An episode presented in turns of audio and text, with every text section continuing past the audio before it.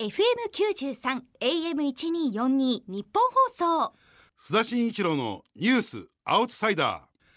こんばんは。顔は怖いが心優しい須田慎一郎です。こんばんは。日本放送東島えりです今日から始まりましたニュースアウトサイダーなんですがこの番組はですね世の中にあふれる本質の見えにくいニュースや納得のいかないさまざまなニュースを取り上げて当事者をスタジオに招いてとことん議論や解説をする番組になっておりまして。ええ見えにくいところまで。ね、ええ。須田さんは裏社会もね精通してらっしゃるし。いやいや説はしてませんけどね。あの詳しいというだけですけども、えはい。ねおじきって呼ばれてますけど。いやありがとうございます、ねそれではここで須田さんのプロフィールご紹介しておきましょう。ジャーナリスト須田慎一郎さん。1961年生まれの現在55歳です。大学を卒業後経済誌の記者を経てフリージャーナリストに。新聞雑誌などで執筆活動を続ける傍らでテレビラジオの報道番組などで活躍。もちろん日本放送では平日朝6時からお送りしている高島秀武の朝ラジ月曜コメンテーターとして出演しています。政界官界財界での豊富な人脈をもとに数々のスクープを連発していると。こうやって聞いているとかっこいいやつみたいに思えちゃいますね。違いますか？いやいやもうなんかありがたいんですけどね、ええ。今日はあれですよ。えもう怖い人来ますよ。あそうですか？第1回目は。なんとねおそらく日本放送初上陸となるですね内閣官房参与飯島勲さんですよ。いやードキドキしますね。僕もドキドキしますけどね、ええ。大丈夫です。もう30年近いお付き合いありますからね、ええ。あのなんか暴れたら私が抑えますからね。あどんとお願いしますよ。ええ。安心していただきたいと思いますけれども。はい、それでは栄えある1回目のゲストをご紹介しましょう。内閣官房参与飯島勲さんです。お願いしよろますしくどうぞ。まず飯島さんのプロフィールご紹介させていただきます。飯島さんは1945年長野県のお生まれです。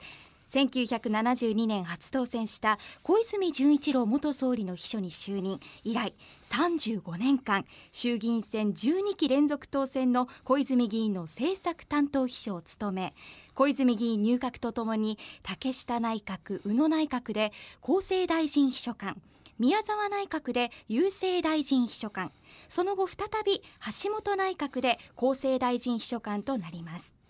小泉内閣で首席総理秘書官。自民党秘書会副会長なども務め現在は安倍政権の内閣参与特命担当。松本歯科大学特任教授でいらっしゃいます。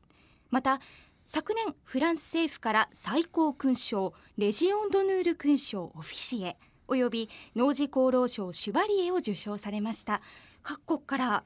受賞されているんですよね、いえいえ。えー勲章を。いやお忙しい中どうもありがとうございます。あの日本放送初上陸というね、ええ。ということですよね。あんまり普段はメディアにね、えーはい。登場されませんけれどもさっきねプロフィール伺っててね、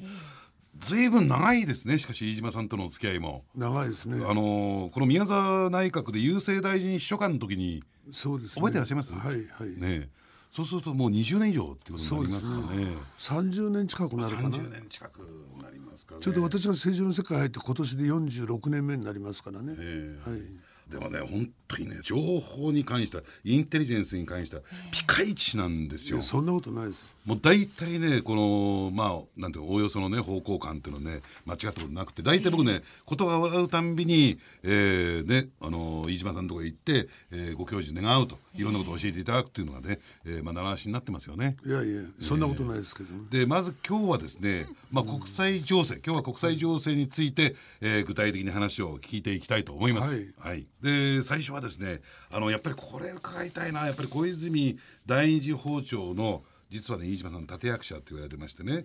あのそれを仕掛けたのが僕はね今でも思ってますけども飯島さんじゃなかったのかなというふうに感じますけども、えー北朝鮮についてですねお話を伺っていきたいんですけれどもあのやっぱり一番最近我々にとってショッキングだったのはキム・ジョンナムの暗殺はい。っていうのがあったじゃないですか、まあ、とんでもない国だなと思うんですけれどもあの北朝鮮って一体どういう国なんですかこれ？いやそれは実態は細部まで分かりません。ええ。確かにあの須田さん言ったように2002年9月と2004年5月に小泉総理訪朝の時に同行して、ええ。まあ、私自身はあ内閣参与になってからですが、特使でも総理の親書でも持たずに一人の個人的なあれで、えー、平壌に確かにい行きました、はい。2014年5月、ええ。映像も流れましたよね。ええ。まあ、北朝鮮ナンバー2国家元首総統の,、ええ。あのキム・ヨンナム最高人民会議常任委員長と、ええ。ああるいは、えーキム・ヨンイル朝鮮労働党書記等々いろんな方に会って帰ってきたことは事実なんで、えーただその小泉内閣の訪朝した時とその私が行った時は全く強烈な変化をししていたそういうことですね。変わってたんですか？えーもうよ住宅街も高層マンションで、えーあれって驚くほど変わってましたね。はい。近代化してるんだけども何かやってることが全近代的なようにも思えるんですけど見えるんですけど。私から見たら、ええマレーシアのあの事件確かに驚く人は多いんですが、これはまああー先進国で国は言わなくても結構あるわけですね。ある場合はこの大変な量毒物をおやって VX ガスってもうすぐ分かりますと、えーそうでない某先進国の場合は同じそういう VX ガスとは別にええ。氷の玉を打ち込みますね。殺すのに？あの暗殺するのに。それはこあのあの近くで手を使うんじゃなくて、離れたとこから氷の玉をえ毒物がある、そうするとあの蚊が止まったみたいにちょっとちっちゃくこのお線香のぐらいのふ太さの赤いあれがちょっと出るぐらいで溶けちゃいますからね、どうも全く物証わからないという場合がありますね。まあ、その場合もほとんどし心筋梗塞とかまあそういう突然起きるあれで亡くなったと。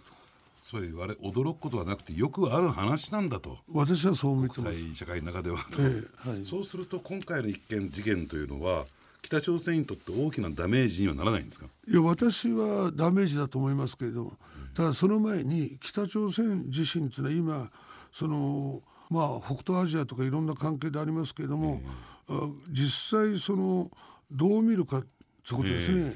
意外とあの先入観で独裁国家とか核ミサイルの脅威とか、拉致とかいろいろあってならず者国家とかね、えけしからん国っていうのは確かに日本から見たら出ますが。私たち普通そう見てますよね。いやいや。これはもう私もそれに近い見方でもあるんですが、実際は国連加盟あの制裁措置やってますね、ええ。ー全会一致じゃあ実態その全会一致の国連ははい。加盟国何カ国あると思います？193カ国ある、その193カ国の中で、え北朝鮮と国交のある国は162カ国あるもちろんマレーシアも入ってる、はい。でその162カ国で入ってないのは聞いたことない国入れて、えー国交がないのは韓国にいっぱいアメリカなんですね。あ韓国にいっぱいアメリカ入れて31カ国じゃない、162カ国の中で前回一致の北朝鮮の制裁措置ってこれいろいろ言ってますが、1カ国でも今まで国交断絶した国があるかというとないですね。じゃあ一体このならず者国家とかそういうのを考えてどうなのかと、私はあそういう意味で言ったらクリントン政権時代の国防長官だったウィリアム・ペリーさんっていうのがいるんですね。これが対、えー北朝鮮に対するう発言があるんですね。ペリー氏は偏見や主権に沿ってこうあるべきだとかこうあってほしいとかね。えそういう視点ではなくてあるがままの北朝鮮を見る必要があるという提言を言ってる、でそういう中で言ったら私はあはっきり言って、えー北朝鮮自身、えー実態どうなのかって分かんなくてね。想像の世界だけで、えー発言が飛び交うっていうのは僕はいいいいかがなもんかなという感じがしますね。北朝鮮の最高指導者は何を考え北朝鮮の軍事力とか政治的安定度あるいは経済発展状況、あるいは民意がどうなってるのかっていうのも大事今一番アメリカも恐れてるのは、実は世界の地下資源が一番眠ってるのは北朝鮮なんですよ。あそうなんですかはいどんな地下資源えー、と金銀銅塩あるいは鉄タングステンモリブナイトマンガンニッケルとか、あるいは黒鉛とかカオリンあるいはパライトマグネサイトああるいはウラン鉱とかレアメタルレアアース、あるいはあインジウムセリウムってもう、あらゆるあれが埋蔵されてて、えー手を出してるのは鉄鉱石と無塩炭の石炭ですね、よく中国に、はいでこれトータルでですね、えーアメリカのインテリジェンスとか研究所のどのくらい眠ってお金に計算してば、えー日本円でにアメリカの平均値は221兆円、であるいはヨーロッパやなんかでは663兆円、で韓国統一省ではあー昨年1,000兆円近いのが眠ってるっつって、昨年発表された。のでこれの他にですよ驚くことに北朝鮮とロシアに近い日本海側で、石油が現状に分かってるカウントは400億バーレル発見されたんです、だからそういうの延長線上の新潟県魚沼、えあそこで旧石油鉱団石油資源開発がボーリングやってるんですね、ただあの尖閣の時の中国の縮屈じゃないけどスポイトみたいだとか言われないために、えー鉱脈が同じとは絶対口はありませんが、相当今ボーリングやってるんですよ。となるとおミサイルと核やめて普通の市場経済の中にあ参加した場合10年でアジアで一番すごい金持ちになるんじゃないですかね。こういうことを考えるとね果たしてそのただならずの国家とかそういうことだけで、え。ー済むのかつうことですね。でまたあのミサイルやなんか撃って今相当話題になってますね。大体須田さんもご存知だと思うけども世界のいわゆる自分とこの自国防衛のための軍の、お能力っていうのを100%出す国はないはずなの。大体、えーこれだけ軍事力を持ってると7割ぐらい、であとはあの隠すというのは普通ですね。えーそういう状態の中で北朝鮮の場合私は心配なこれ火の星って書いてカンソン7号つうあれなんです。このカンソン7号っていうのはあこの前日本海に撃った4発撃った1700キロから1800キロ射程距離が。してその上のこのグアムまで1回近くまで撃ったことある死者。これは大体カンソン10号で4000キロなんですね。で今一番アメリカも心配しているのがいわゆる ICBM。はいはいこの前もあの燃料の噴射実験やったりして、えこれ関村14号で1万2,000キロ最低、これもう持ってるんですよ。でこういう状態の中でいきますとあ日本も偵察衛星っていうか、まあ、率直に言って7発目を人工衛星打ち上げましたね、はい成功しましたね。だけどこの私のインテリジェンスでは、あー少なくとも世界の人工衛星あらゆるいろんな機能の。これの95%はルクセンブルクのある SES という会社は大体全部補足してる。んで、私の入ってる情報が間違ってれば別ですが、北朝鮮24時間365日、どのような気候じ気象状況でもあの偵察してるはずなんです、ところがねその偵察してますからあ発射段階に来たとかこうだとは予知できますね、予知できるんですが、この前のおミサイルの場合たった1分ちょっとで日本海に着弾したん。でこれでこのおいわゆる避難とかそういうのできるかってことだ、ただ北朝鮮の場合ちょうどトランプお大統領と安倍総理がゴルフやってる時は夕方でしたね。ね。これ何かって言ったら北朝鮮の今までのミサイルの実験っていうのは、気象状況から見て大体午前中なんですよ、やれるのは午後は無理なんですね、夜と。でしかしその人工衛星の状態5分間隙間があるんですよまだ。私の総合的な判断だと。ああ24時間全部通して見てるわけじゃなくて。え5分間だからみあの分からない時間帯が、空白の時間がね、ええこの5分間が一番もしも何かあった時大変なことになりますね、ICBM でも何でも補足する時間がつまりさっきの話じゃないけど2分弱で着弾するんだからその5分間に撃たれたらもう対処のしようがないっていうことですかそうです。あの予知できないわけですよはい。5分間で、はい。まあ、こういう状態があるんですが私にはすると、まあ、あのじゃあ今米韓軍事訓練やってますけれども、あの私にすると、この韓国軍30万米軍1万7千でやって2か月間ですけれども、たまたまその過去において今年の2月20日の社説ワシントン・ポストの社説でトランプ大統領は北朝鮮が大きな問題だということを発言し、そのために非常に強く対処するつ発言があったんですね。でその3月1日から今米韓軍事訓練ですから、もしかしたらアメリカ先制攻撃かな、で昨年のウルチフリーダム作戦も今回もそうですが、3つの案件なん一つは平壌制圧、それで金ロイヤルファミリーの排除、そして民主国家を作るという目的なんですね、で軍事訓練。じゃあ実際どうなるかって実際はあ裏で昨年もあの訓練中に米朝の会談をやってんですよ。不発で終わったが。で実は今回もおそういう意味ではマレーシアのちょうど日に、うん、えー、米朝の会談をするという予定だったんですがあの事件が起きたから暗殺事件の当日にっていうことですか、えー、あの延期になったんですね、はい。中止じゃなくて延期ですか？延期です。そして大体私の知ってる範囲では6か月に1回トランプ政権になって初めて6か月ごとに米朝会談やろうというあれが来てるんです。でこの予兆は何かって言ったら例えば2016年5月28日から29日ね、スウェーデンのストックホルム国際平和研究所で朝鮮外務省の米州局の局長と副局長でまたクリントン政権で国務次官をやったあのトマス・ピカーリングあるいはジョージ・ダブル・ブッシュ政権で、えー、東アジア太平洋担当の国務副次官補だった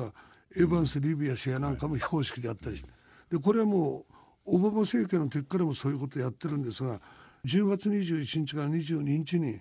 マレーシアのクランプールで北朝鮮の副首相とそれから国連駐在時間大使、えー、等々と北朝鮮から5人とアメリカのロバート・ガルーチ元国務次官補の特使、あるいはジョセフ・デュテラーニ元六者協議の次席代表、米朝のねいう状態やなんかの含めて非公式な会談もやったりしてるんです。えー、こういうこのいろんなあれを裏でやっておりましてね、現象面ではとてつもない軍事訓練って言いながら、その裏では報道されない部分でこういう会談が常に行われているということも理解しなければいけない。はい、全く報道されてないですね今の話はね、はい、今日の話聞いてるともしねまだ新聞記者やったら50本ぐらいは記事書けるね。北朝鮮もので。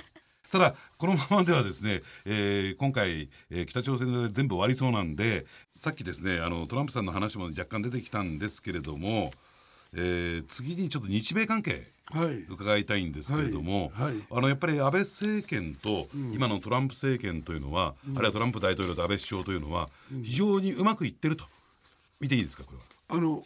うまく来てるということですね。だからこれから分かりませんね。あその心配な。どういうことかって言ったら、まず私はあトランプ大統領になった時に、えー、日本の安倍総理はえー、国別言ったらあ5番目から6番目に会えれば最高だっつう出来だったんです。うん、なんでその5か国目か6か国目っつうとおアメリカ3兄弟って私言うんですが、はい、イギリスカナダ、オーストラリア、あはアメリカ3兄弟。イギリスカナダオーストラリア、ね、そうですね、はい、プラス隣のメキシコと、この4か国はどのような今までの政権でもまず大統領になったらここら辺と電話会談にあったりするのが、えー、一番大事なんです、最初に。最初に、えー、その次にどこが合うかってことえー、で私は、えー、湾岸中東の今シリア含めてドタバタしてますから、ロシアの大統領がすごいんですねあっちの地域で中東、はいはい、となるとイスラエルのネタニヤフ首相があ5か国目で、うん、安倍は6か国目かなと。うん6番目だと読んでたわけです、えー、G7 の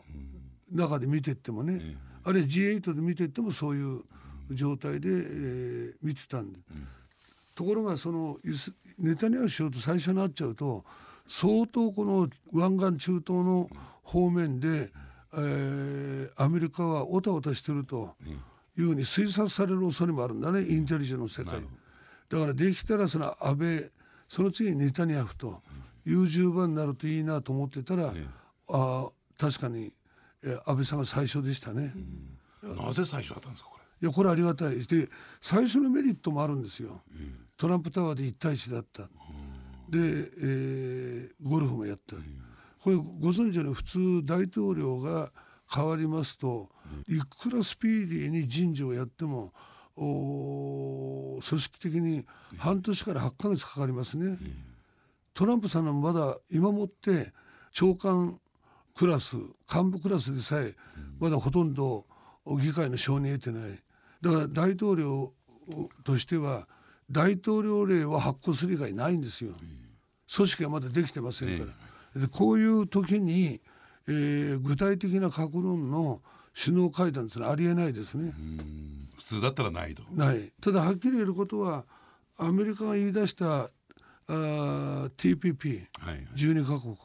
これ大体ほぼ終わったわけですね。ところが言い出したアメリカがトランプさんになったら TPP はもうしないと、排除と、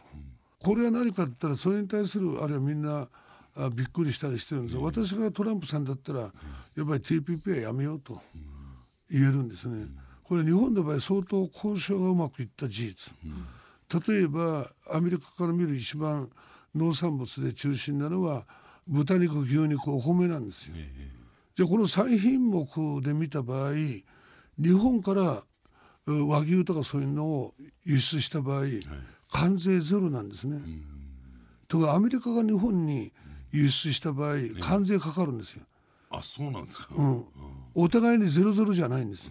これはトランプさん怒るのは当たり前ですよ。うん、ただし TPP を完全に排除はトランプさんできないんですよ。農産物とかそう言われとは別に、あのいわゆるう知的財産特許法とか、そういう工業所有権ですね、えこれとあと